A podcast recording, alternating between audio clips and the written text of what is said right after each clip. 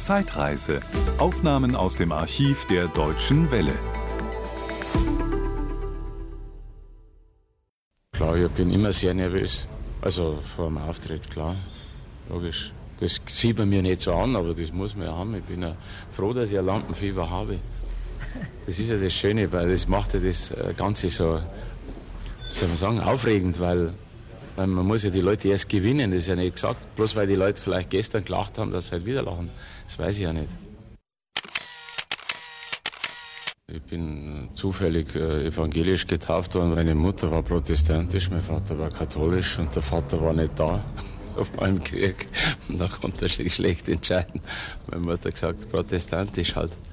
Aber das hat sich dann in Altötting, äh, wird man da sehr schnell katholisch dann.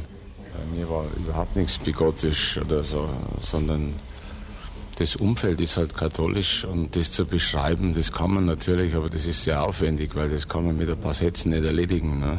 Was das bedeutet, eine, eine katholische Kultur oder also in meinem Umfeld war das meistens sehr locker.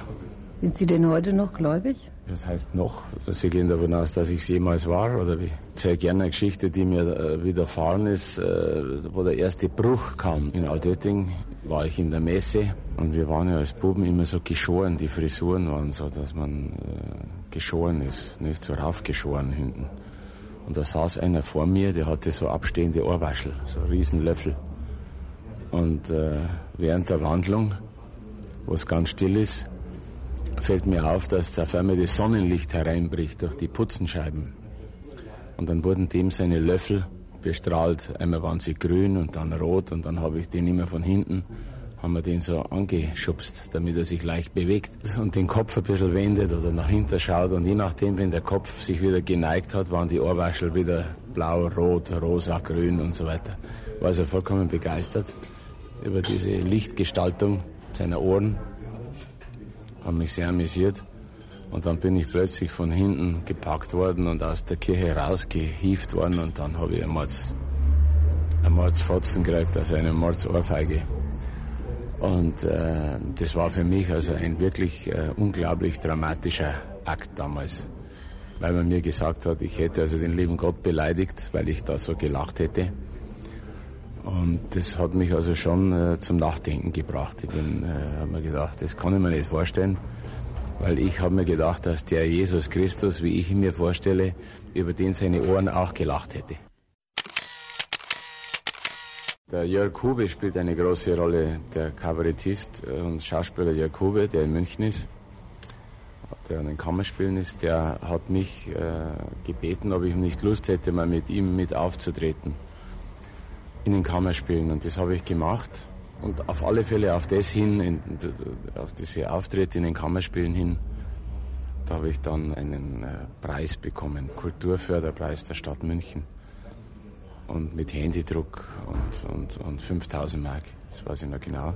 Ab da war für mich dann wirklich sowas wie äh, die Vorstellung, dass man sowas wirklich auch beruflich machen könnte. Der nächste Schritt war, dass ich dann irgendwann durch Zufall, weil ich Schwedisch konnte, den Sami Drechsel kennengelernt habe. Die suchten jemand, das war noch die Sendung Notizen aus der Provinz, und da haben die jemand gesucht, der Schwedisch kann.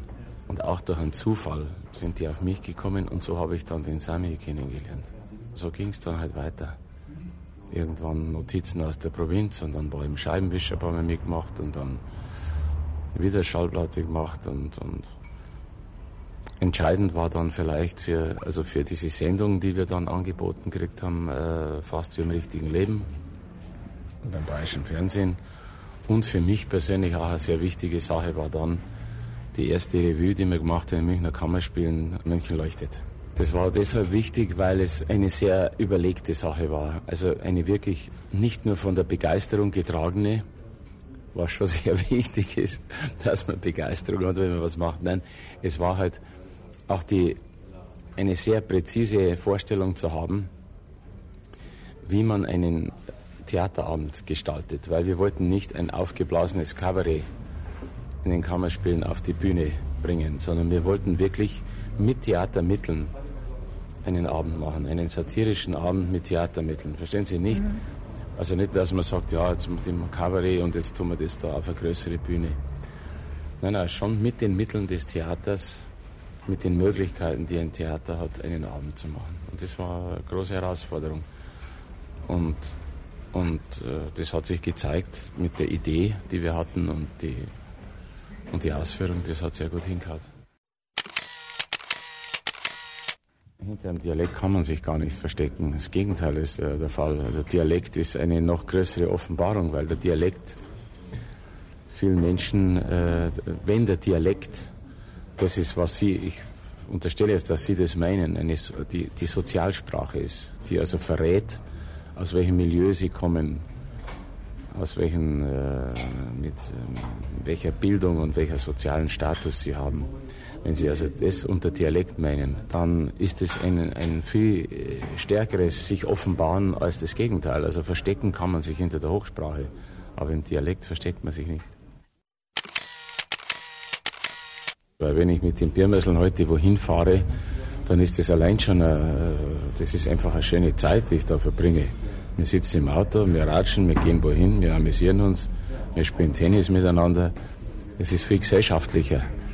Alleine ist es, äh, ich mache es ja auch nicht so häufig alleine, also schon aus dem Grund. Sind Sie eigentlich ein kontaktfreudiger Mensch? Ich habe sofort einen Kontakt, ja, ich habe kein Problem. Ich selber bin geprägt worden von einer, also das Milieu, wo ich war, das war handwerklich, Metzgerei, drumherum eine bäuerliche, starke bäuerliche Struktur noch. Also Bayern war ein Agrarstaat und diese Umwandlung, diese rapide, schnelle Umwandlung, das ist ein Teil, was ich mitbekommen habe. Das ging so in den Ende der 50er Jahre ging das los, nicht? Wo, sich das, wo sich diese Bauern, bäuerliche Gesellschaft aufgelöst hat wo ganze Landschaften wie der Bayerische Wald oder so blitzartig äh, erschlossen wurden. Ich weiß noch, wie da die Filetbomber da hingefahren sind, nicht? Weil die Bauern haben früher da überhaupt kein Filet gegessen, nur die Hotels in München. Und dann sind die immer mit dem Kühlwagen gekommen und haben das Filet geholt. Die Bauern hätten es weggeschmissen, weil die haben, das war ihnen viel zu trocken. Die hätten ein Filet gegessen. Ich sage das nur, diese, und diese Gesellschaft, diese, dieses Denken, dieses Empfinden, dieses Mitbekommen, dass jemand wirklich einen, einen Baum pflanzt, einen Nussbaum, sagt, den er rein, aber er weiß genau, er wird nichts enden, äh, ernten, sein Sohn wird nichts kriegen, sondern der Enkel, bestenfalls.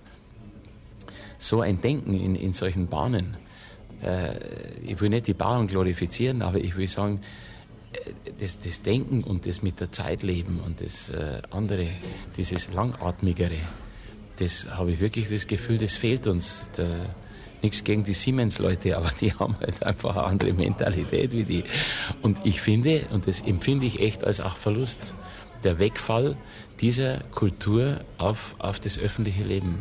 Das ist irgendwie schade, da geht nichts mehr Inspirierendes aus, weil die sind zertrümmert worden, die sind erledigt. Wenn Sie bestimmte Geschichten von Bauern hören oder für, für oder sagen wir mal ländliche Bevölkerung in bestimmten in, in einer bestimmten sozialen Schicht, dann ist das, was diese Leute wiedergeben, was sie erleben, was sie assoziieren aus ihrem täglichen Leben, was vollkommen anderes, als was eben der bei Messerschmidt Bölkow Blom erlebt.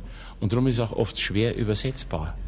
Also ich kann, ich kann bestimmte Dinge, die ich äh, aus dem Milieu habe, das kann, im, das kann wirklich in Bayern sein. Wenn ich die entsprechenden Leute in Schweden habe, habe ich ja schon versucht, dann kann ich das auch in Schweden auf Schwedisch erzählen. Die Leute verstehen das. Das ist überhaupt kein Problem. Aber, und man könnte es auch in Italien erzählen.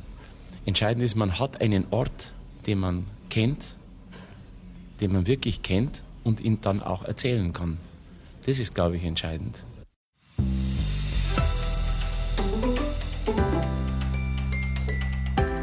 Das war ein Podcast aus dem Archiv der Deutschen Welle. Schön, dass Ihnen das Angebot gefallen hat. Empfehlen Sie uns doch bitte weiter. Deutsche Welle. Mehr unter dw.com.